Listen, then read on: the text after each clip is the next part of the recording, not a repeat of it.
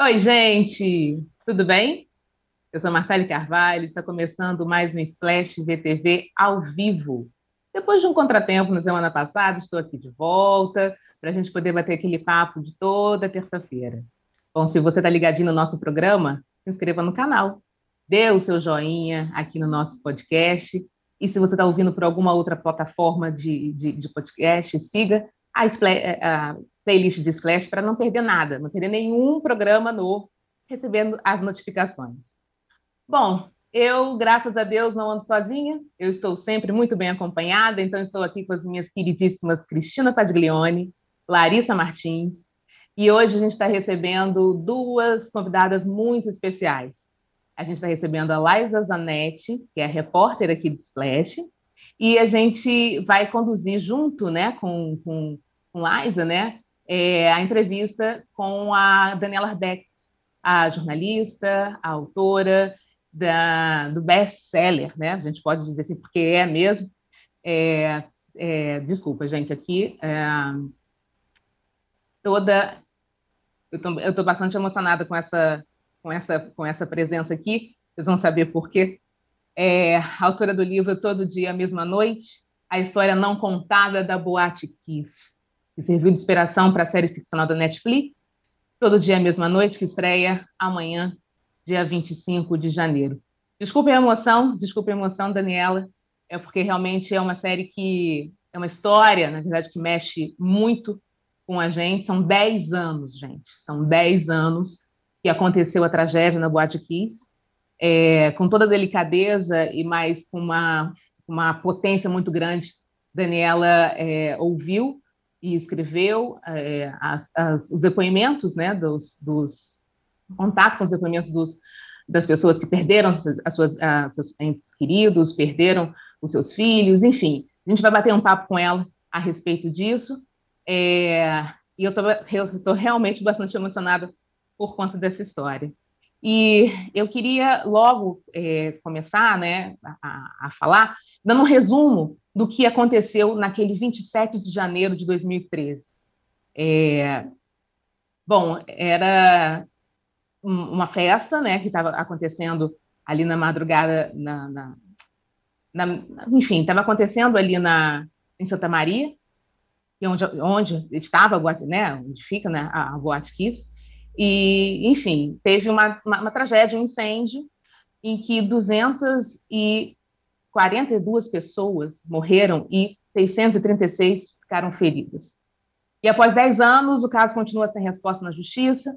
Vai ter essa, essa série, além dessa série da Daniela, vai ter também uma série no Globoplay, é, do Marcelo Canelas também, que está tá dirigindo, que é sobre, né, também sobre a tragédia da Boate A gente convidou o Marcelo Canelas para estar aqui, mas é, infelizmente não foi aceito o, o, convite.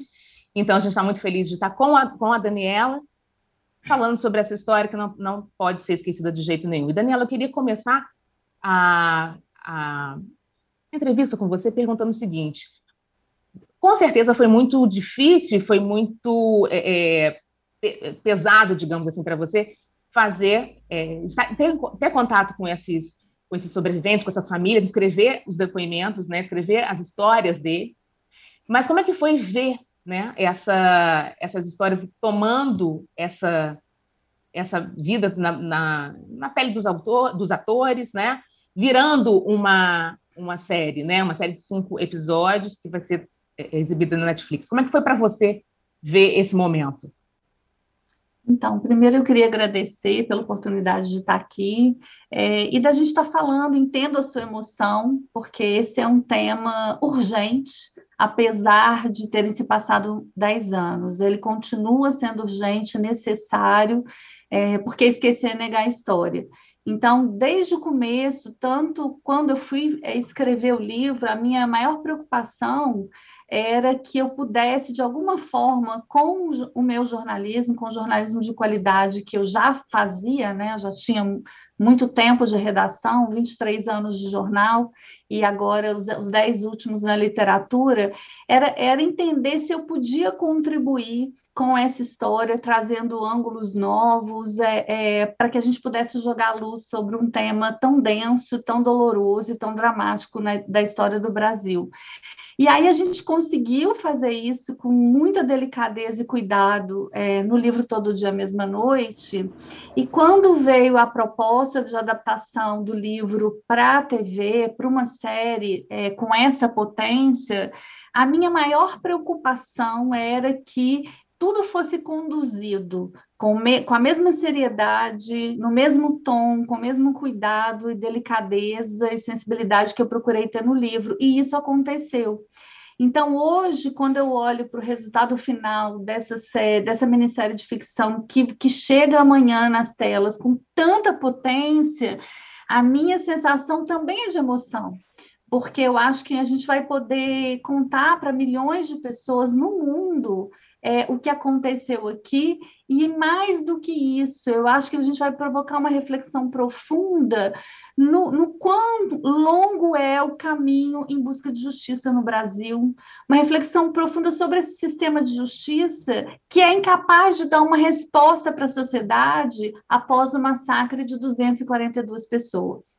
Então, essa série, é, ela vem com uma função social muito importante, que é não deixar esquecer que é fazer refletir, é um mergulho no passado para a gente repensar o nosso presente, para a gente, sem dúvida, mudar o futuro. Porque, obviamente, que nós não vamos conseguir é, trazer. É, é não vai trazer de volta esses meninos e essas meninas, mas essa série vai ajudar que outros filhos possam voltar em segurança para suas casas. Isso eu não tenho a menor dúvida. Sem dúvida. Adi?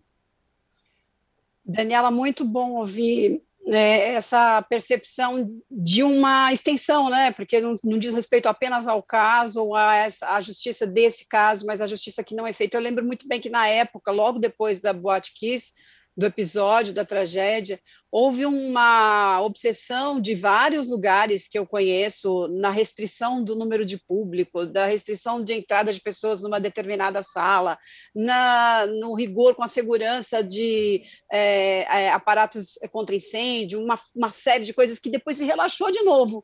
Né? Então, por, isso, por isso é tão importante a gente martelar que isso tenha voltado, que, que isso é, é martelar os 10 anos e martelar que isso tenha acontecido para que não volte a acontecer, para a gente reduzir as chances disso acontecer e para chamar atenção para essa morosidade da justiça. Eu queria saber, assim, tem uma tem uma aflição da gente jornalista na hora de ver uma história real retratada na ficção, de que aquilo não saia ou não desvirtue. Claro que existe uma liberdade na ficção, mas de que aquilo não escape da, da, do escopo, vamos falar assim, do que aconteceu de verdade. Você teve, na hora de assinar esse contrato, restrições em relação à adaptação para a ficção? É, o que, que você, em algum momento, leu esse, esse roteiro e disse assim, não, isso não poderia estar aqui, isso tem que estar diferente. Eu queria que você me desse alguns exemplos disso, dessa até onde pode ir a ficção baseada num caso real como esse, que é tão recente para a gente, 10 anos, é lento para a justiça, mas recente para a nossa memória ainda, né? Ainda bem. É, certo. Então, primeiro, Padre, queria falar sobre o que você comentou,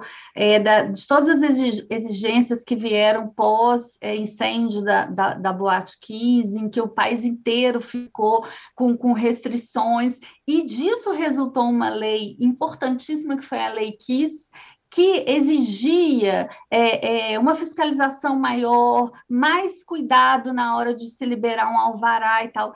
E essa lei quis, ao longo desses 10 anos aí, ela veio sendo retalhada, ela veio sendo toda descaracterizada. Então, assim, é, se a gente não construir essa memória coletiva do Brasil, a gente esquece e a gente repete.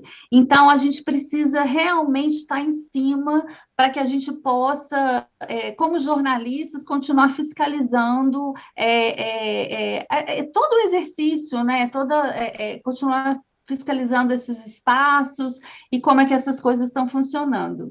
Essa preocupação que, a, a qual você se referiu, eu tive muita, tive algumas dúvidas, e por isso a questão da consultoria criativa. É, foi uma exigência de tipo, ok, vocês vão adaptar o meu livro, mas eu quero estar perto e eu quero estar podendo sentar na mesa para decidir junto.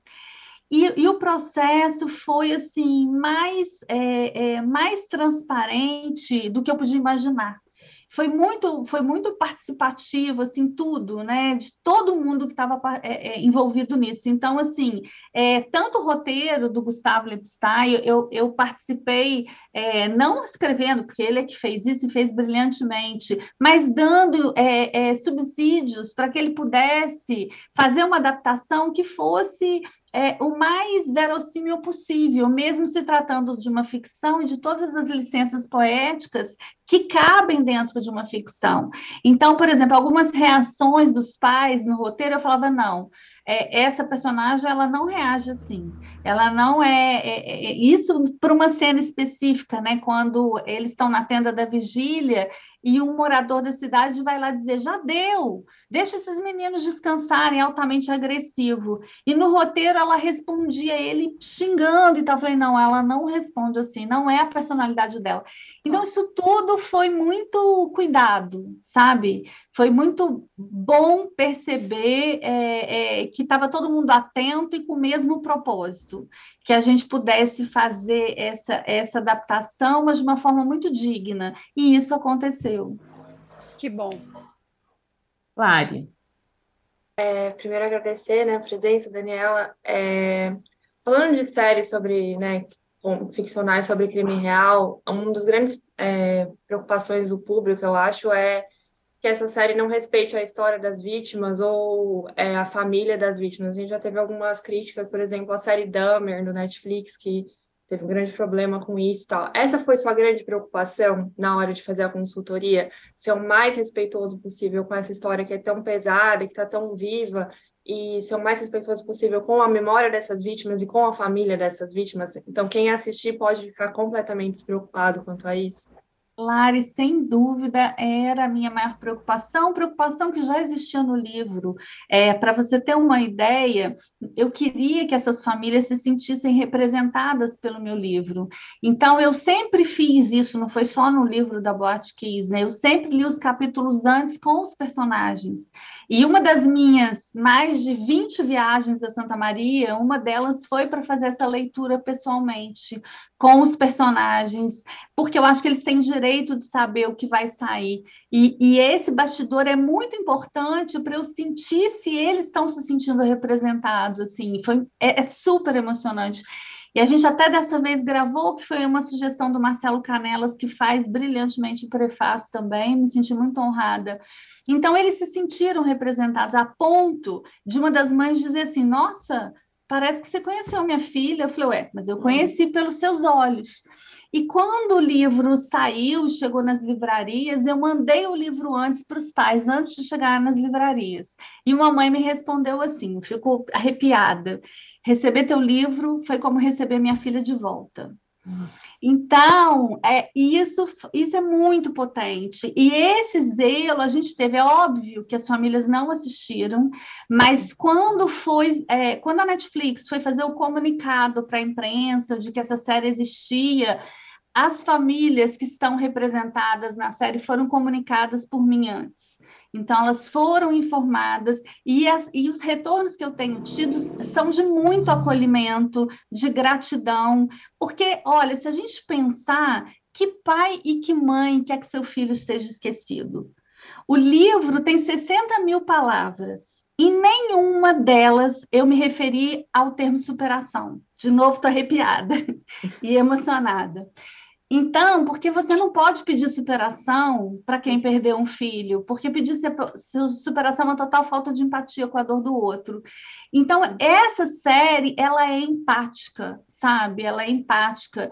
E, e assim, a dor do outro dói mais quando ela é ignorada. Essa série está aqui para mostrar que a gente está acompanhando, que eles não estão sozinhos e que a gente vai sim contar essa história para o mundo e que a gente deseja muito que essa reflexão profunda mude as coisas nesse país. Então, assim, muito tranquilamente, com toda a responsabilidade que eu conduzi todo o processo, eu posso dizer que as pessoas podem assistir, assim, que, que eu acho que é essa sensação de reflexão, essa sensação de até, é, eu não sei se é essa palavra, mas assim, puxa, que qualidade do trabalho que, que é, é, é, do, do, trabalho final, sabe? Assim, a gente está com uma trilha sonora do Milton Nascimento, a gente tem a direção geral da Júlia Rezende, que uma mulher maravilhosa, que emprestou toda a sensibilidade feminina para isso, um roteiro brilhante do Gustavo Lipstein. Então, assim, um timaço, fora o que os atores se dedicaram e fora a, o entendimento de que eles estavam fazendo algo para além é, é, do entretenimento, sabe? Bom. Laisa, Laisa, só para contextualizar também, gente, é a nossa repórter aqui do, do Splash, e ela está fazendo todas as matérias, né, a respeito dessa, dessa dessas duas séries, né? Então, é. ela tem uma propriedade grande também para conversar, para estar conosco aqui para falar junto com, com Daniela. Por favor, Laisa. Pois é, obrigada por me receberem aqui e até conversei com a Daniela alguns dias, um dia na semana passada, prazer falar com você novamente.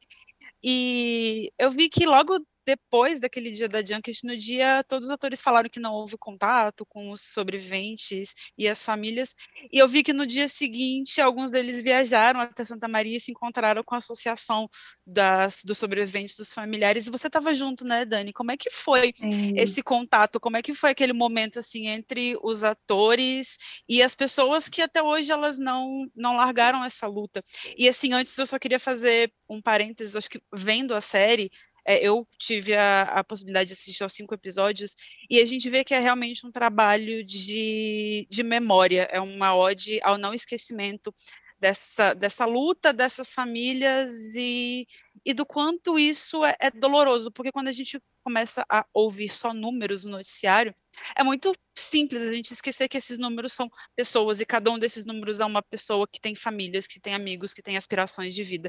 Então, assim, a Daniela é uma grande contadora de histórias e acho que isso fica muito claro no tanto no livro quanto na série. Então, por favor, Dani.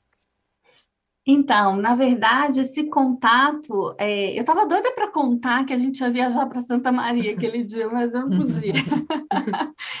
é, esse contato aconteceu só no final, acho que isso também foi muito acertado. É óbvio que os pais estavam numa grande ansiedade para conhecer é, esses atores e, e estreitar é, é, essa relação, mas foi muito importante não ter tido contato no, no, final das contas. Eu sempre fui a ponte entre as famílias e a, e a produção da série, né? Porque o jornalismo também faz isso, né? Ele é ponte para o coração do outro, né?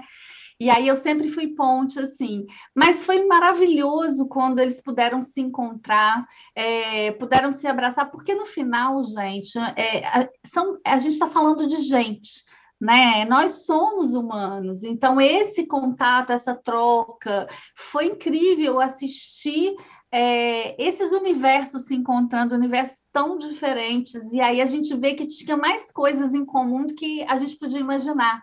Então, é, é, o Telmo estava muito emocionado e o Flávio, né, que é o personagem que ele interpreta, que é a, a pessoa que ele interpreta, o pai, é, eles tinham tantas coisas em comum ali, aquilo foi tão potente.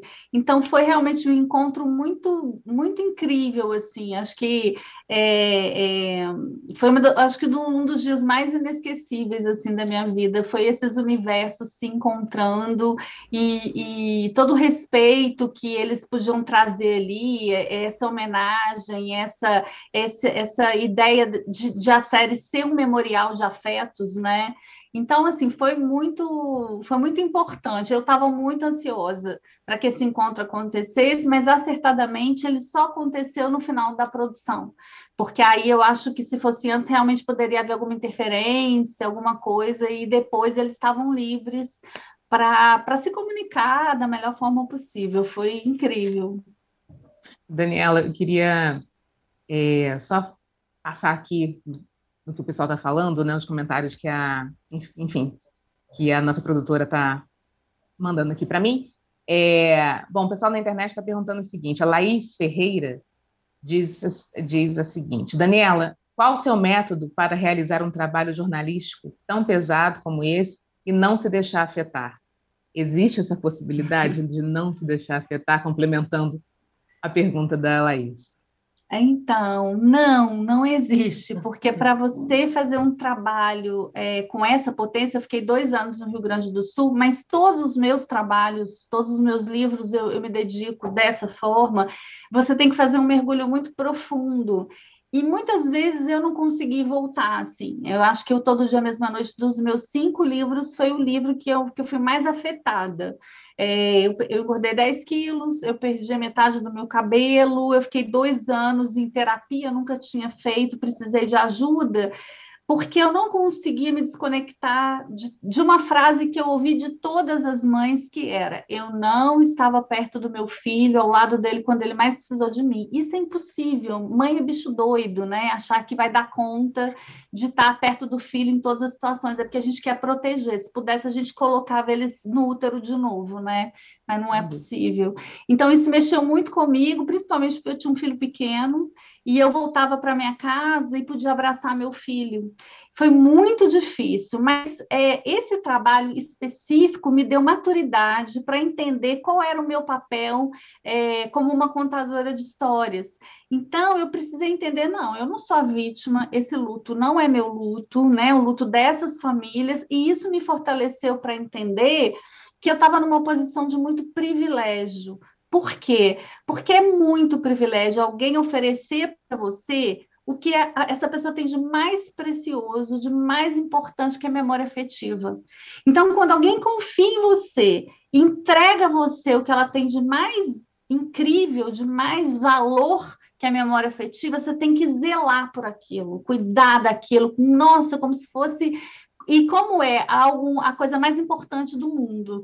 Isso realmente me, me amadureceu para fazer o Arrastados, por exemplo, que é o livro em que eu conto é, é, os bastidores do rompimento da barragem de Brumadinho.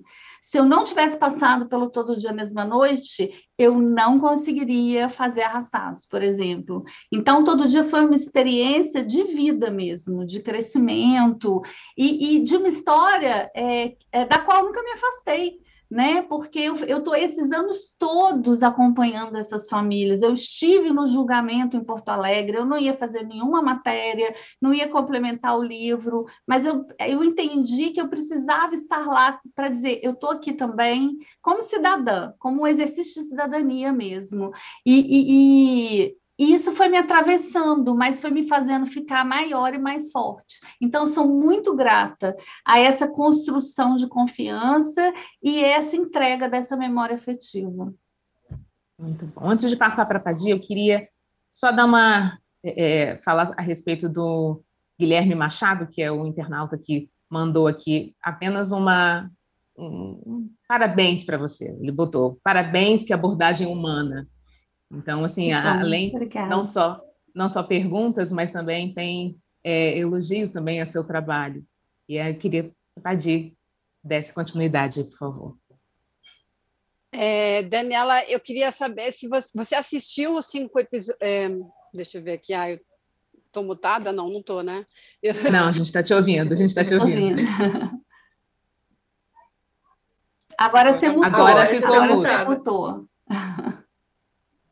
Queria saber se você assistiu aos cinco episódios, se você achou que cinco episódios eram suficientes para contar essa história, se eram demais, se em algum momento houve essa discussão sobre aumentar ou sintetizar mais isso, e se for possível que você nos conte sobre as expectativas da Netflix, da produção, da produtora, é, em provocar uma reação de interesse, de curiosidade do público ou de repulsa, porque é uma história difícil de, de entregar para as pessoas, né? Então, eu, assim, maratonei, eu acompanhei, eu assisti a, a maior parte das gravações e tal, e, e maratonei algumas vezes, e, e, eu queria que tivessem mais capítulos, assim, né? Mas é, eu acho que o formato, ele tá ideal, ele é enxuto, é... e tem uma coisa muito interessante, eu assisti aqui em casa com o meu marido e os meus sobrinhos, é, e aí eu fui percebendo como eles foram reagindo a cada cena e, e começaram a conversar com a tela, começaram a brigar com as pessoas. É, foi incrível ver isso. Meu marido, por exemplo, ele chorou cinco capítulos e a gente está. Eu estou indo é, agora, essa semana, voltando a Santa Maria para passar o 27 com eles, os 10 anos, e meu marido vai pela primeira vez, e meu marido dizia a cada capítulo, Dani, não vou conseguir, eu vou parar de assistir. E chorava, e ele foi até o final muito, muito impactado. Eu acho que isso foi um termômetro assim, é, importante. A Júlia, é, respondendo a sua segunda pergunta sobre a preocupação da Netflix de fazer algo que fosse é, possível de digerir e que não fosse insuportável, a Júlia, ela é, é uma diretora muito jovem, mas muito experiente. E ela conduziu isso de uma forma muito brilhante, principalmente durante a reprodução do incêndio. Porque durante o incêndio você escuta muito mais do que você é, vê de imagem, sabe? Então, assim, esse cuidado de não expor o horror, né? De não ser aquilo de, de é, é, é impossível de assistir, insuportável, né? Ela teve muito cuidado com isso e, e, o resultado é você acompanha, é dramático, obviamente que é dramático, mas você consegue passar por isso, entender o que esses meninos passaram e esperar pela próxima cena. E você vai acompanhando essas histórias, você vai acompanhando a busca dos pais pelos filhos. Eu li uma matéria que foi muito, não sei quem fez, todas são estão sendo muito empáticas à série, mas falando que a gente sabe o desfecho, mas a gente torce para que tenha outro desfecho, né? Para que aquele, aquele menino e aquela menina que você já se apegou possam é, tenham sobrevivido. Então, assim, é, é, é muito incrível. Você vai passando por fases. Uma fase inicial de espanto, primeiro uma fase inicial que você se apaixona por aqueles meninos, por tanta vida, e você é, entende. E para mim foi muito emocionante, porque, como eu falei aqui antes, eu conheci esses meninos pelos olhos dos pais. E de repente, a ficção, tô arrepiada de novo, esses meninos se apresentam para mim. É, eu pude ver esses meninos se divertindo na boate, e aquilo foi, para mim, foi a cena mais forte, porque eles estavam ali, se apresentaram ali, eu consegui enxergar o que eu só, o que eu só vi pelos olhos dos pais. Então foi assim muito, muito forte. Como foi muito forte as cenas do ginásio, mas a gente parte desse espanto, da empatia do espanto, para uma indignação tão profunda quando a gente percebe que os primeiros processados foram os pais pelo Ministério Público, que não aceitou é, ser criticado pelos pais. Então, eles respondem a processo de calúnia e difamação. É, é uma total inversão de valores. E isso, eu acho que o Brasil precisava saber da forma como esse recorte foi muito, é, muito acertado, né? Porque aí você, você conta a história desses quatro pais que foram processados, e sem querer dar spoiler, mas já dando um spoiler, a gente consegue também falar das outras tragédias, sabe? Brumadinho, Ninho do Urubu, Batomushi. Então, eu acho que a gente, é, no final das contas, a gente está amplificando essas vozes. Eu acho que o. Estou arrepiada de novo.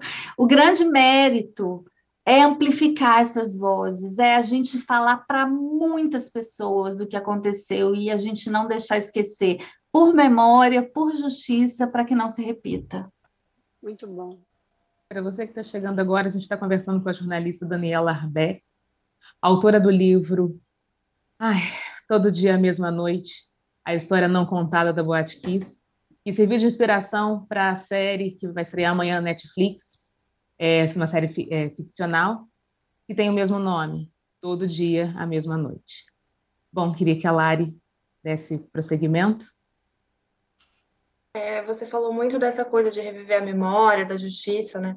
Você acredita que pelo fato dessa série chegar a outros lugares do mundo, porque ela por estar numa plataforma que vai chegar a vários outros países e não vai ser restrita mais ao Brasil, porque essa é uma história extremamente brasileira, né? Só a gente aqui conhece, óbvio, teve uma repercussão mundial, mas acho que não nesse nível, né, de, de detalhamento. O acompanhamento.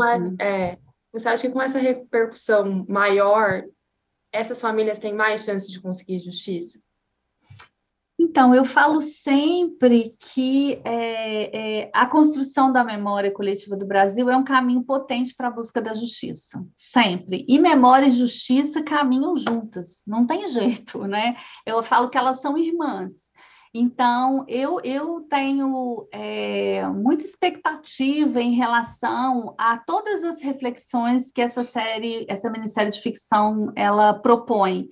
É, e é tão impactante a gente ver é, que isso também, esse, esse espanto nosso da gente chegar até aqui, dez anos depois, sem uma resposta para o que aconteceu, é um espanto para o mundo. Então, a gente já viu é, matérias imensas feitas na Itália, a partir do anúncio da minissérie. É, Itália, Polônia, Holanda. Hoje saiu novamente uma matéria na Holanda falando sobre isso. Então, eu penso que, que essa reflexão não é só sobre aqui no Brasil. Nós sabemos que outros países viveram tragédias em boate. E o que a gente está propondo como reflexão é uma reflexão que vai beneficiar é, é o mundo, assim, é, não, não querendo ser megalomaníaca ou, ou, ou, assim, mas eu, eu, penso que sim, porque o que aconteceu aqui poderia ter acontecido em qualquer lugar, como aconteceu na Argentina em 2004 sim. com a Cromagnon, né, onde acho que foram 196 mortos, mas lá houve, houve responsabilização, o prefeito foi afastado, então essa sensação de justiça não traz ninguém de volta, mas você sente que você cumpriu é, é, a, sua, a sua missão de, de levar para o banco dos réus é, é, é essas pessoas para que elas sejam julgadas e sejam responsabilizadas. Então, não ter uma resposta é algo surreal, é algo inimaginável, é algo que faz a gente pensar na necessidade de repensar o nosso sistema de justiça, porque um sistema de justiça profundamente injusto, né? De novo eu digo, a falta de justiça, gente, dói tanto quanto a morte. Eu vejo o que significa para esses pais é, não ter justiça. Quando houve o julgamento e aquelas condenações, é óbvio que os pais voltariam às suas vidas é, e teriam que conviver com a ausência da sua melhor parte, da sua metade, que é o filho. Mas o que eu percebi nas famílias é que elas voltaram a viver. Então, pais que não estavam trabalhando há uma década voltaram a trabalhar, pais que estavam emocionalmente separados se reaproximaram isso foi muito potente para eles. É como se eles falassem, meus filhos, agora a gente, vocês podem descansar e nós também. E oito meses depois, essa sensação de justiça foi arrancada deles. É como se você dissesse para eles: olha, vocês vão começar do zero. E pensar que dez anos depois a gente está nessa posição e a gente começa a discutir a possibilidade de prescrição desse crime, é algo que, que precisa ser muito repensado. Sem dúvida. Com certeza. Aiza? É, Dani, quando a gente fala, logo quando começou a se falar da série, acho que teve um medo, depois uma, um questionamento, enfim, acho que o público navegou por sentimentos diferentes. Só que a impressão que eu tenho é que a ficção ela tem o poder de colocar o espectador vendo a história de um outro ângulo, assim, de uma outra, de um outro ponto de vista que o jornalismo não consegue, que o documentário não consegue. Então, nesse sentido, para você que esteve envolvida na produção e tudo nos bastidores, qual é o impacto diante do público que uma ficção causa e que um documentário ou que outro formato audiovisual não conseguiria tão bem? Eu acho que é essa empatia, esse mergulho profundo na intimidade desses personagens. É, a gente consegue enxergar esses personagens na intimidade. É, o Gustavo Lipstein definiu isso muito bem. Ele fala que um documentário parte do pós-fato, né? E, e a, a ficção é o pré-fato. Então, a gente teve a oportunidade, por exemplo, de enxergar esses meninos na boate, de enxergar quais eram os sonhos desses meninos, tudo que foi interrompido ali. Então, isso cria uma empatia, e, e mais do que isso, eu acho que o não esquecimento. Se a gente pensar que foi o cinema e, e, e, o audiovisual que fez com que a gente criasse uma memória do que aconteceu, por exemplo, na Segunda Guerra Mundial. É doloroso assistir os filmes que falam dos campos de concentração, que, que contam essa história, mas isso é absolutamente urgente e necessário. Por quê? Porque as gerações que não viveram isso podem cons conseguir entender o que, foi, o que foi essa história. Então, a gente tem casos super bem-sucedidos, como a, a minissérie da, de Chernobyl, por exemplo. Eu já tinha lido o livro da Svetlana, é, Vozes de Chernobyl, mas assistir a minissérie é, é uma, são outras sensações que a gente tem, né? A gente consegue ver apesar da escrita da Svetlana ser brilhante, né, que ela é Nobel de Literatura, enfim. Então, assim, é, eu acho que, que é isso, a ficção ela tem esse poder de contar essas histórias para o mundo. Então, não é uma história do Brasil, é uma história que eu acho que vai emocionar o mundo, como já está emocionando, como já houveram muitas reações a partir do trailer né? Então, é, eu acho, tenho certeza que essa, esse papel está muito bem cumprido é, pela minissérie Todo Dia Mesma Noite. Dani, a gente está chegando é, ao nosso intervalo aqui, mas antes disso, é, eu queria fazer uma, uma última pergunta. Está é, todo mundo realmente muito mexido e emocionado realmente com, essa, com essas estreias, né? com essas histórias. É, em algum momento é, chegou até você, Dani, alguém é, falando é, para que, que a gente vai tocar nisso novamente? É, por que, que não deixa a cidade descansar? Por que, que não deixa essa, é, né, a memória dessas, dessas vítimas descansar? Alguém, de repente, até mesmo que, que conhecia, né, que é impossível na cidade não conhecer alguém que passou por essa, que tenha vivido essa tragédia mas assim, no sentimento de querer que não, não seja somente Santa Maria a cidade da tragédia, né? Muito pelo contrário, tem essa, essa reação. De novo, nós 10 anos, deixa todo mundo quieto, para que novamente? Chegou até você é, esse tipo de comentário, esse tipo de pedido, enfim. Então, chegou sim, não diretamente, porque a minha rede, ela é muito afetiva, assim, eu, eu, eu sinto um acolhimento imenso das pessoas que acompanham o meu trabalho e que já me conhecem, conhecem a seriedade do meu trabalho, quase 30 anos de jornalismo, mas para quem não me conhece, che chegou informações de que de familiares que, que não queriam, que estavam descontentes, e aí eu tenho, eu tenho dito uma coisa, sabe? Que é o seguinte: eu tenho respondido isso com uma pergunta. A quem interessa o silenciamento? O silenciamento só beneficia os réus e a impunidade. Eu acho que uhum. essa é, é, a reflexão que eu proponho. Então, é, eu consigo entender a apreensão é, principalmente daquilo que eles ainda não puderam constatar, é, mas eu acho, de novo, reforçando que esquecer é negar a história, e quando a gente esquece, a gente repete. Então, mas isso chegou assim, mas muito pelo contrário, chegou muito mais mensagens de gratidão das famílias, de agradecimento, de acolhimento, do que essas reações que eu acho que são até naturais né, fazem parte do, do processo, e eu tenho certeza que, se essas pessoas se dispuserem a assistir, se elas quiserem assistir, elas vão mudar o seu olhar. Sem dúvida. Bom, quero agradecer demais aqui a você, Daniela, pela, pelo tempo, né, que você tirou aí para conversar com a gente, para falar sobre, não só sobre a, a, o livro, mas também sobre a, série, né, que é importante, muito importante que se conte, que se fale. Muito obrigada. Quero agradecer também a Laisa. Obrigada mesmo, Laisa, pela, pelas matérias, enfim, que você fez, assim, que a gente pode muito bem é, sentir o que vem por aí, né? Obrigada de verdade. Queria muito, muito, muito agradecer a todos. Então, olha, é, toda, toda noite. Ah, eu fico até. Todo fico até, dia, mesma noite. Todo dia, mesma noite, a série que vai estrear na Netflix amanhã, é, contando, tendo como base a, a, o livro de Daniela Arbex. Muito obrigada. É, meninas, vocês querem agradecer? Vocês querem falar mais Quero uma agradecer. coisa?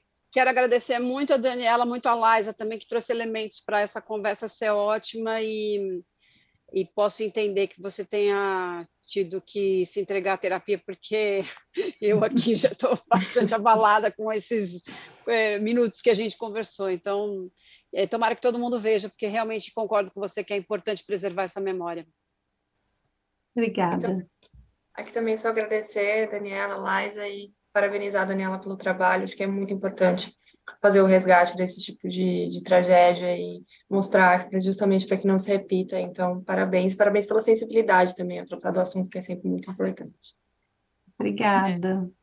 Obrigada também pelo, pelo convite para estar aqui. Obrigada, Daniela, pela presença mais uma vez e por toda a sua dedicação a esse projeto.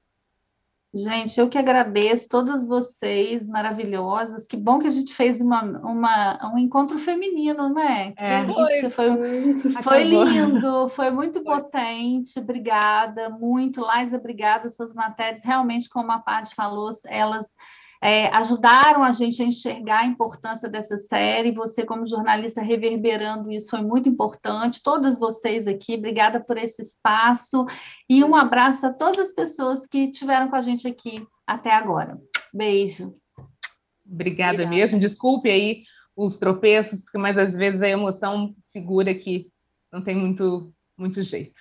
Nós somos Obrigada. humanos. Obrigada mesmo. Bora mudar de canal?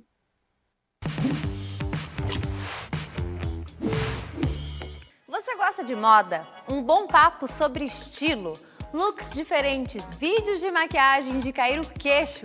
Já pensou em tudo isso junto em um só lugar? Então pode comemorar porque o Ctrl V, Ctrl C tá chegando. A cada episódio eu vou receber convidadas incríveis que vão se transformar nos seus ícones de moda, as maiores inspirações para que elas encontrassem o seu próprio estilo.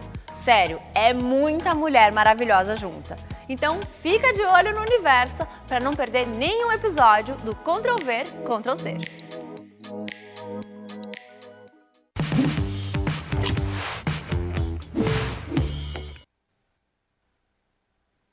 Oi, gente, voltamos. Nossa, ainda estou ainda bem embargada com a nossa conversa no blog anterior.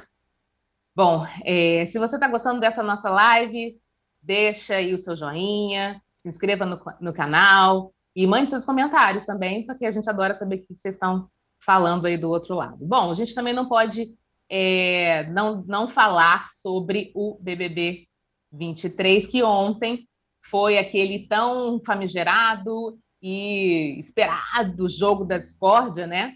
Os participantes tiveram que escolher quem eles queriam é, ali na final, ao lado deles, e dar duas bombas para quem eles não queriam, queriam bem longe deles.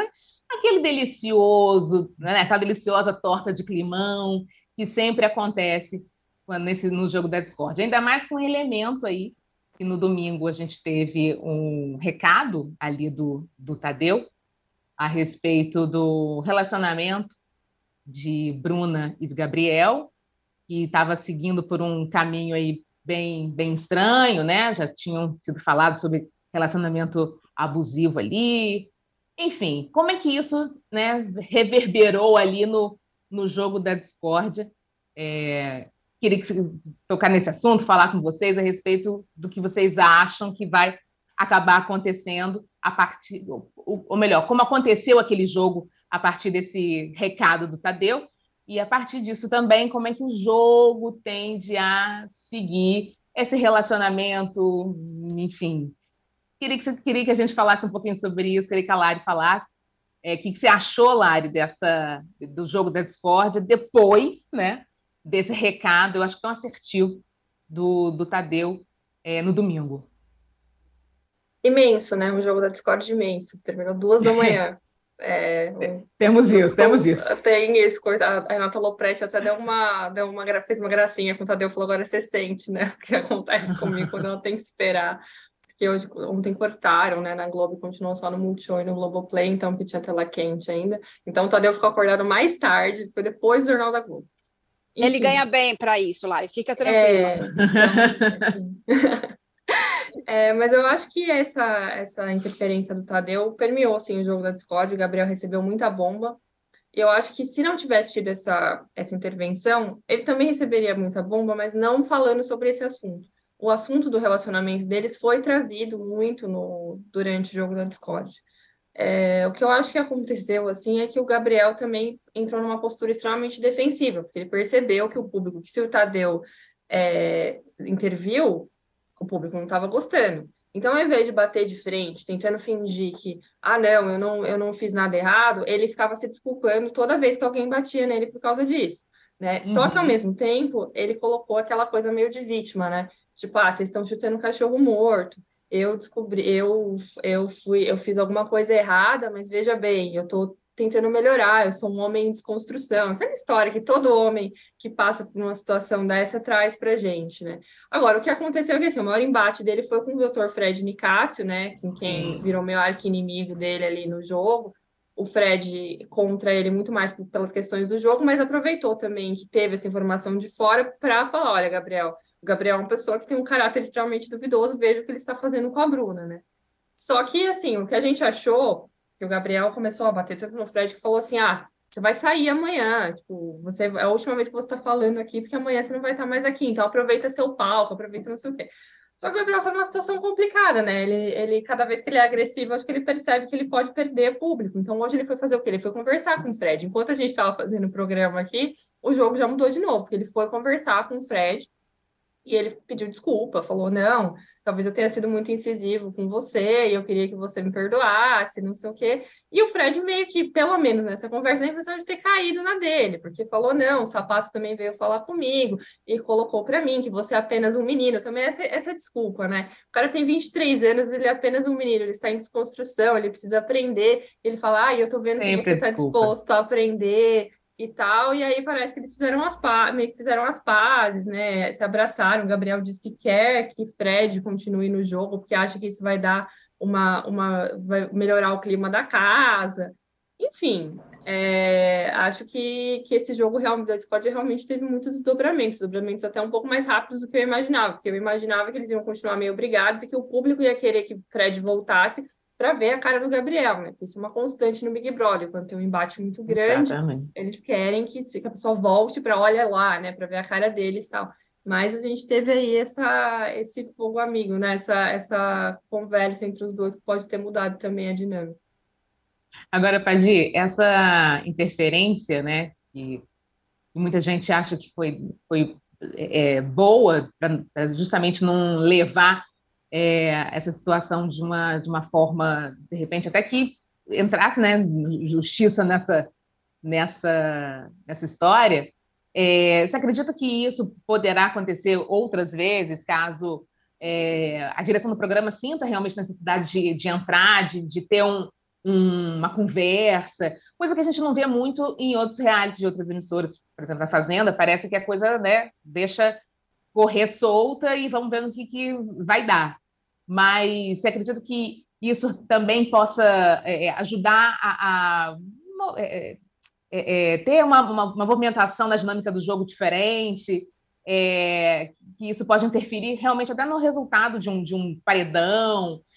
Queria que você falasse um pouquinho a respeito acho que interfere completamente e é um risco que a emissora, o programa corre quando ele detona ali um objeto, um artefato explosivo, né, que, que mudou, que alterou, que transformou o comportamento desse menino ali.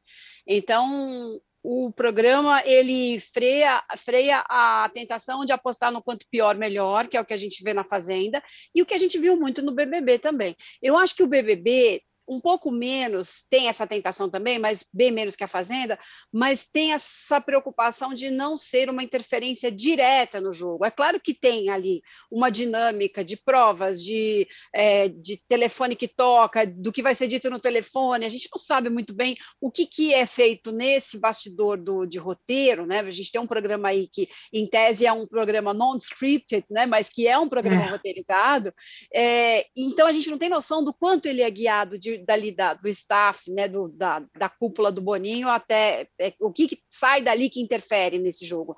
Mas quando o Tadeu fala, a gente tem uma noção plena de que houve uma intervenção e o programa corre esse risco de uma maneira muito louvável. Eu acho que uhum. uh, eles já, já pisaram no tomate outras vezes. A própria Emily lembrou que foi chegou num ponto em que o cara precisou sair é, porque havia ali um ficou à beira de uma agressão física, né? Foi uma agressão, era uma agressão já física. É, e a gente não pode considerar que só agressão física seja uma agressão, uma violência, principalmente no que a gente está falando aqui, que é uma história de relacionamento abusivo, onde ela não está se dando conta do que está acontecendo. A família família se manifestou antes de o Tadeu falar, é, então veio tudo junto ali, e veio de uma maneira muito responsável, que a gente tem que dizer, pô, que bom. E eles estão detonando um, um elemento do programa que pode ser muito interessante para o jogo, para a audiência, para estimular essa, esse vamos dar uma espiada, que, é, é, é, que aconteceu com outras pessoas ali, eles não tiveram a mesma rapidez, né? Então, uhum. acho que vai acontecer, uhum mas sempre caso a caso, pensado o seguinte: qual é o custo-benefício da gente interferir nisso? A gente vai ensinar alguma coisa, a gente vai poupar alguém, né? Por exemplo, é, a Carol com K foi super agressiva lá com o Lucas e tal, mas não havia ali nenhuma relação é, de, de afeto entre eles, era uma grosseria, uma soberba simplesmente gratuita, e que depois ela vai se dar conta que errou e tal. É, a emissora devia ter interferido nisso? Eu acho que é, é, delicado a gente fazer essa, essa comparação, por exemplo, porque ali não era um relacionamento abusivo, e acho uhum. que ela também é, merecia ser julgada pelo público, pelo paredão mesmo, né? Não, não tinha ali nada que ela tivesse. É, tinha uma relação tóxica com outras pessoas da casa, tinha outras pessoas com o comportamento de Carol em outras edições, várias, né? Gente grossa, gente soberba, gente prepotente, gente que não se deu conta que está agredindo o outro. Isso pode ser dito de alguma forma ou coordenado ali na história do jogo da discórdia, em algumas pinceladas do apresentador, mas essa forma direta, como ele falou, era em proteção a uma pessoa que eu acho que isso merece uma intervenção, isso tem que ser feito, e faltou muitas vezes o pessoal da Fazenda entrar nesse espírito, né, nessa iniciativa de fazer alguma coisa para poupar alguém. Não é porque o cara topou ir lá para dentro que ele vai sofrer qualquer tipo de hostilidade, de agressão. Né? Então é importante que isso sirva como um divisor de águas aí, um exemplo do que pode ser feito. Exatamente. E vendo que a, o pessoal está falando aqui, né, nos comentários, é, a Raquel Ribeiro, aquele jogo da Discord realmente foi uma prova de resistência para a audiência. Foi. Caramba, estou aqui foi. trabalhando com sono por causa daquela tortura. O Alexandre Barbosa diz: Fred Nicásio é um fenômeno, kkk. Protagonista, morro de rir com ele e um, é um meme ambulante. E a Raquel Ribeiro novamente disse: Gabriel agora vai recalcular a rota, se controlar muito para ir o mais longe possível. Aí fica aqui aquilo, aquela pergunta também, né? É, vai recalcular a rota para ir o mais longe possível, mas aí, assim, ele vai criar um personagem ali porque eu tenho a impressão já... que sim. Eu acho que ele é? já está criando. Ele criou o personagem do Mártir. Eu não sei de onde ele tirou essa ideia. Que, tipo assim, como se ele fosse um homem que morreu pelo pecado de todos os homens abusivos, que ele vai mostrar para o Brasil como deixar de ser um homem abusivo. Assim. Ele, ele tá sendo, ele está levando muita paulada, porque, nossa, ele tem esse papel social de ensinar aos homens do Brasil como nunca mais ser um relacionamento. E assim, gente, pelo amor de Deus, primeiro é empáfia e segundo absurdo, né? Sim, e, sim. Assim, gente, na hora que ele falou, ai, porque eu tô sendo um mártir aqui, não, cara, você, você pisou na bola, foi idiota, e estão te cobrando porque você foi idiota, né? Pô. Enfim, Exatamente. eu, eu acho que ele tá criando um personagem já assim, tudo isso dele de pedir desculpa pro Fred, dele querer, tipo, todo mundo que ia falar com ele, ele falava assim, ai, muito obrigada por me dar esse toque, eu acho que você uhum. falou de uma maneira muito... A, a voz dele, a cara, é, claro que ele não é essa pessoa, né? Mas ele, ele entendeu que se ele não for essa pessoa, ele vai sair o mais rápido possível, né? Exato. E eu acho que ele também entendeu que o Brasil gosta de uma pessoa que se arrepende, né? Gosta de uma pessoa que se coloca de vítima e tal. Então... Ele não tem outra saída, né? Ele não, tem que fazer. É. Ele tem que fazer esse, essa, essa cara do, do arrependido mesmo. Não estou dizendo que ele não, não, não tenha se arrependido, mas a forma como ele está conduzindo isso parece uma coisa meio vou vestir um personagem uhum. e aí vamos ver no, no, que, que vai dar. Não, e Fred Bom, gente... é um ótimo personagem, como disseram aí, de fato. Muito. O homem que entrega, ele é muito complexo, né? Mas tem que ele entrega briga lá e, e, ofende enfermeiras, no outro dia ele tá fazendo o Brasil rir porque ele citou Lulu Santos no meio de uma de uma conversa do nada, assim, como se fosse um poema, um, um grande motivacional. Então, de fato, tem esses dois personagens aí que eu acho que vão acabar entregando uma história, né? Exatamente. Bom, meus queridos, a gente está chegando já na parte final do, nossa, do nosso programa.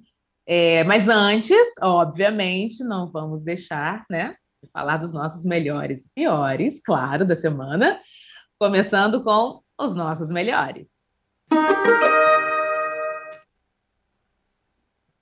Vamos lá, Lari, para não perder o costume.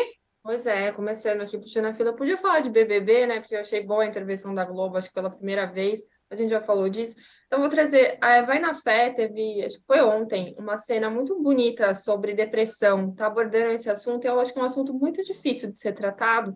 E teve ali uma história do menino falando, usando uma frase para tentar exemplificar porque que ele tava, o que, que ele estava sentindo, né? De ser um menino deprimido, tal, de lidar com essa doença que é tão difícil, que é uma realidade, né?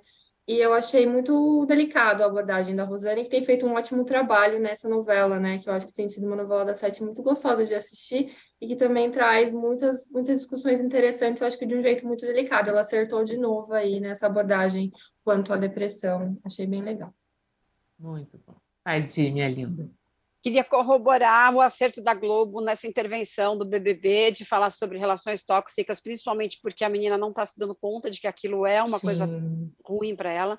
A gente falou disso agora, mas só corroborando. E queria recomendar muito, é, como cena da semana e como ainda em desenvolvimento, a série do Globoplay, extremistas.com, que é uma coisa é, necessária, às vezes mexe um pouco, vira um pouco o estômago, né? Porque, mas são é, sobre o extremismo que, que, que levou a gente a cenas como essa de 8 de janeiro, a depredação do Congresso do, do STF do Palácio do Planalto. É, com várias, com indústria de fake news, tudo que está envolvido nisso, né? O, a neura que as pessoas entram de mentiras, a medição do Google em relação às mentiras, que é sempre muito tentador para dar um clique para você consultar, né? Mas é bem é, educativo no sentido de ensinar a gente a não entrar em roubada e de ensinar a gente a, a trabalhar com informação profissional, mesmo que você leia várias fontes de informação, que é, é, é o ideal, mas que você não fique ali preso na tia do Zap. É muito importante isso. Então, eu queria bater palma para isso. Os dois últimos episódios chegam amanhã, são são oito episódios, os dois últimos chegam amanhã. É, e eu também corroboro aí com as minhas amigas a respeito dessa intervenção aí da, da direção, né, da, da do BBB, chamando a atenção e de uma forma é, muito, muito diferente, assim, né? Porque Tadeu chega e, e simplesmente fala, ó, queria dar um recado para vocês antes da gente começar, e aí coloca realmente aspas de, dos próprios participantes ali já observando aquele relacionamento não não legal e fazendo perceber, né, que a condução ali dessa dessa relação não pode nem ser de brincadeira, você virar e falar que vai dar uma cotovelada na boca da, da pessoa com quem você está vivendo um, enfim, um, um romance ou, ou, ou ali o que a pessoa acredita que está vivendo com o outro, né? É, é, é um absurdo, Uh, como a gente estava falando, a Fazenda muitas das vezes deixa né, situações um pouco parecidas com essa rolar é, para ver como é que vai, vai acontecer, mas eu também achei um grande acerto né, a, a emissora entrar, do programa entrar, Tadeu entrar ali já de uma vez, já avisando que aquilo não pode acontecer nem de brincadeira. É, então, para mim, vai a semana tem esse acerto aí do, do Tadeu. Do Tadeu, não, do, da direção, da, do, do reality uhum. na voz aí do, do Tadeu. Agora a gente vai para os nossos piores da semana. E aí, minha Lari? Ah, eu acho que eu vou ficar com tudo que envolve essa história do Gabriel no BBB. É, tanto ver as cenas, que é muito pesado, eu acho que qualquer mulher já teve uma história dessas, ou já viu alguém muito próximo passar por uma história dessas, então, a sensação de ver a Bruna não enxergando é muito desagradável, tipo, na TV, e ainda bem que interviram. E também o, o, o anexo ali, que é, tipo, ver uma outra mulher, no caso daqui lá, é, fazendo um deboche, tipo, ah, ainda bem que estou com uma pessoa que me respeita, e depois não conseguiu nem segurar esse deboche, porque acho que ela percebeu que foi uma coisa tão péssima, que no jogo da Discord ela, ela não conseguiu nem falar, não, foi deboche mesmo, ela fingiu que foi outra coisa, e os homens criando um ambiente seguro para esse cara, né? Porque fizeram o Fred se desculpar por ter rido, tipo, por ter, por ter percebido, ah, putz, olha só, o Tadeu falou disso e ele fez ali um movimento meio uma risada, uma coisa, e ninguém fez muito o Gabriel se desculpar. É sempre, ah, mas ele, ele errou, mas ele tá aprendendo, ele errou, mas que é uma coisa, eu acho que, por ser é um reality, justamente, né, acaba sendo um reflexo do que a gente vê na vida, né? Os homens se apoiando, as mulheres numa situação complicadíssima, é, e todo aquele ecossistema ali que faz você pensar que é muito desagradável ver isso na TV, porque é muito desagradável também ver isso na vida, né? Sem dúvida. Adi, minha linda. Nossa, vou seguir completamente as palavras da Lari contra esse, esse, essa modalidade esportiva chamada passada de pano, né? A gente tem que ah, tem que sair fora disso mesmo. Ainda bem que teve a intervenção, mas de toda forma, esse discurso que o cara tem 23 anos e está aprendendo, não dá, né? Não dá, não dá. Então eu fico com isso e com essa postura dele de achar que ele é um mártir, porque isso só mostra como ele está mal informado, né? Tem 30 mártires antes dele para ele ter aprendido isso. Né? Exatamente. Antes de eu falar o meu, meu pior da semana, chegou um super chat aqui do Daniel Miag, Daniel, você nunca nos fala. Daniel não, não falha. É. Semana, 200 ienes aqui, obrigada, meu querido. Para ele, o melhor da semana, ele fala sobre justamente essa depressão em Vai na Fé, né? desse, desse tema abordado ali pela Rosane na, na novela, na voz do, do personagem que, que se sentiu ali. E a Lari também, né, Lari? Você acabou Foi. dizendo maravilhosamente bem Sim. isso. Obrigada, Daniel, é isso aí. É, bom, o meu pior da semana, como fugir, né? Como fugir dessa história do Marte? Meu Deus do céu, gente. Como é que pode isso, né? Assim, ah, eu estou me sentindo Marte aqui e tal. Não pode, não pode. Simplesmente porque fica parecendo exatamente isso que a gente estava comentando, né? Vestiu, vestiu um personagem que, que parece, não, não quero ficar julgando aqui, porque realmente eu nem, nem não conheço o, o, o Gabriel, assim, mas é, fica parecendo, pelo tudo que tem apresentado, a gente só pode é, falar daquilo que a gente consegue ver no, que vem apresentado, né? Então, tudo que ele vem apresentando. E agora, essa mudança, ah, ela não pode mudar, Marcele? Claro que pode mudar, óbvio que pode mudar, mas assim, se sentindo ali, oh meu Deus, agora eu sou uma outra pessoa, estou em desconstrução, 23 anos, sou um menino, não é um menino. Menino, menino é meu sobrinho de 7 anos, entendeu? Agora, 23 anos já sabe muito bem o que é legal, o que pode ser feito, o que não pode. Então, assim, a gente fica pensando, né? Então, mais uma vez, é, botou a, vestiu ali a carapuça do certinho, tentou vestir a carapuça do certinho para poder ir mais longe do jogo. Isso, até que ponto isso, né, é, é, a, é a realidade mesmo, né? A emenda ficou pior que o soneto. Enfim, então, para mim, assim, esse imbróglio todo e, e, que aparece sempre, né, nessa... Geralmente aparece nesse jogo da discórdia, né? E que mostra para mim que realmente essa postura dele é uma postura de personagem e vai para o pior da semana. Bom, minhas queridas, olha, foi um prazer enorme, como sempre, estar aí junto com vocês. A gente, vocês. A gente está chegando no final do nosso programa. Quero agradecer vocês, a audiência aí, nos prestigiar. Quero agradecer Padi, agradecer Lari, sempre aqui, ó, ó mãos dadas, muito obrigada. É, e, e, gente, e, e não, não é, é, não fazer com que vocês esqueçam, que acho que não vai, não vai esquecer, vocês que estão aí do outro lado, a respeito das séries, né, sobre os 10 anos aí da, da Boate Kiss, tanto que a gente conversou com Daniela Arbex aqui, é, é, é, é um tema que não pode ser esquecido, é um tema que tem que ser muito lembrado, e essa impunidade realmente que ronda, né, que parece que é uma, uma coisa que é institucionalizada aqui no nosso país, vamos protelar para ver se esquece. É, parece que não muda isso, isso tem que mudar.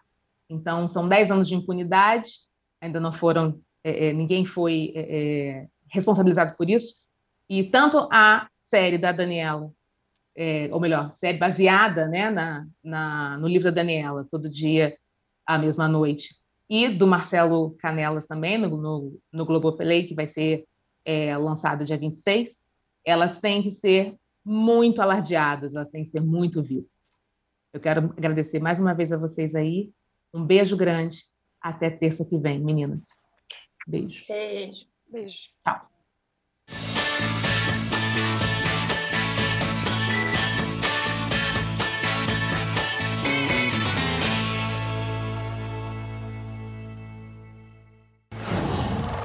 Whoa.